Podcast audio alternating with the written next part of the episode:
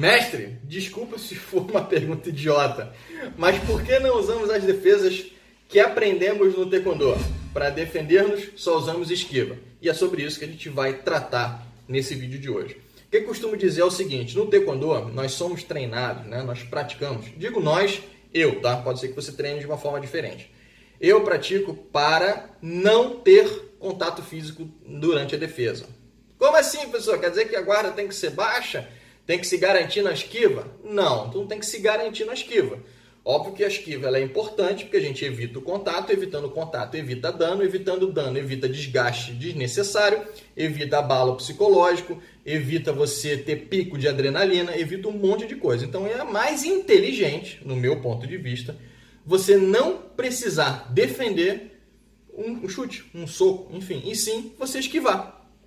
Você vai ter mais vigor, você vai ter mais raciocínio, mais agilidade e talvez você impressione mais o seu agressor e o seu agressor perceba que você entende um pouco de autodefesa e já desista da sua agressão. Então, assim, Taekwondo é conhecido como uma arte marcial de agilidade, de velocidade, de explosão muscular, de força, sim, mas não de defesa. Botando um exemplo claro, que dá para você entender. Imagina que eu vou pegar um lutador de Muay Thai, por exemplo, o cara, porra, que treina dando canelada em coqueiro. Você acha que eu vou botar o meu antebraço fininho do jeito que é para segurar uma canelada de um cara de Muay Thai? Não vou. Seria burrice da minha parte. Eu vou quebrar meu braço. A canela do cara é muito mais, muito mais firme, muito mais resistente, muito mais sólida que o meu antebraço. Até porque ele treina aquilo. Durante uma agressão, eu não sei se o cara treina. Não sei se o cara dá canelada em coqueiro ou se ele arranca reboco com a canela. Não sei. Então, para evitar, fuja. O fugir não é sumir do mapa. Se você puder fugir de uma agressão, óbvio, melhor ainda. Mas durante uma luta, uma luta de competição, por exemplo, tá? Isso não é necessariamente apenas para defesa pessoal, pode ser uma competição também. Uma competição, o cara vai ficar te dando chute, você vai ficar lá defendendo, defendendo, defendendo. Daqui a pouco teu braço está inchado, roxo, tu não consegue mais defender porque tu já vai ficar com medo de sentir dor. Para quê? Treina-se a esquiva. Ah, professor, quer dizer que então que já que eu não vou defender, eu posso ficar com a guarda baixa no gafanhoto? Não. Uma coisa não tem nada a ver com outra. A guarda, ela é uma segunda, um segundo recurso de segurança para caso a primeira, que seria a esquiva, não resolveu o teu problema. Ou seja, vem um maluco te dá um chute na tua cabeça, por exemplo. Você tenta desviar e não consegue. Se a tua guarda estiver baixa, você vai levar. Vai apagar, vai, apagar, vai, vai desligar o disjuntor. Mas se você tiver com a guarda alta e ainda assim tentar esquivar, caso a sua esquiva não seja suficiente, a tua mão vai estar protegendo o seu rosto. E isso serve para qualquer outra, qualquer outra situação.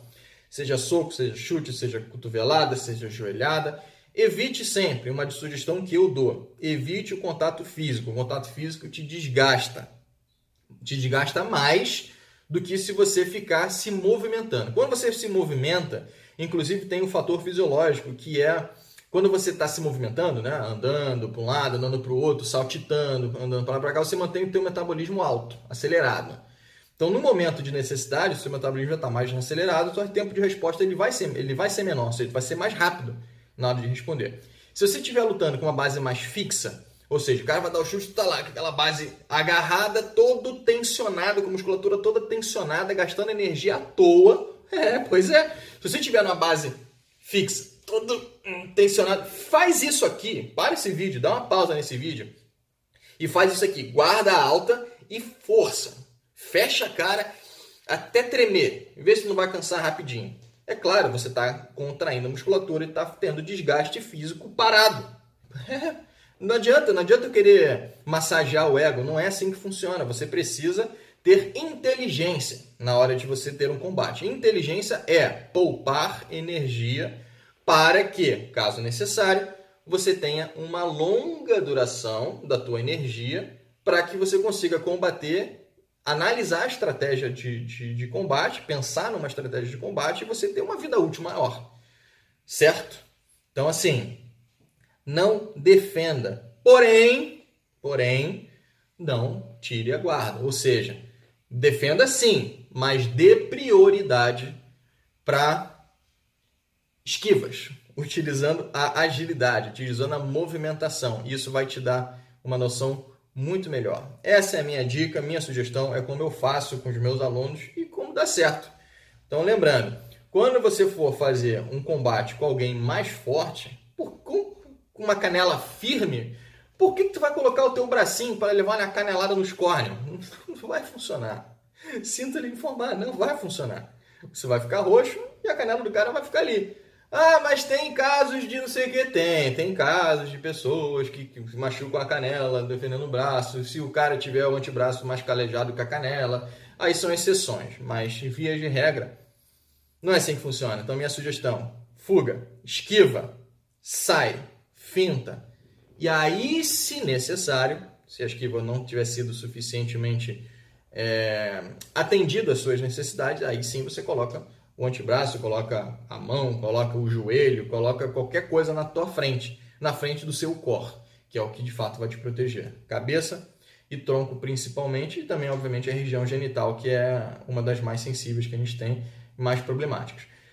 Eu digo, se você levar um golpe na região genital, você vai ter mais ou menos dois ou três segundos de respiro até você desabar. É mais ou menos o tempo que leva para aquela dor, de fato, é fazer com que você perca as forças nas pernas e muitas das vezes você cai. Então, toma cuidado com relação a isso. Tá? Então, Gustavo Barreto, brigadão pela tua pergunta. Eu acho que foi... Eu tentei explicar da melhor forma possível, da forma mais natural, mais sincera possível. E é isso. Se você está curtindo esse, esse vídeo, se esquece aí, ativa o... Curte o vídeo, comenta o vídeo, manda suas sugestões pra gente. Eu terei o prazer em responder. Vou fazer uma seleção, obviamente. Pode ser via comentário, mas eu dou preferência para o Instagram, que é FelipeTKD, vai aparecer em algum canto aí da tela, ou pelo meu blog, felipetKD.com.br. Lá você vai ter o formulário, entre em contato comigo e tal, e aí você tem total condição de enviar lá uma sua, sua sugestão de pauta para vídeo. Beleza? Grande abraço, até o próximo vídeo.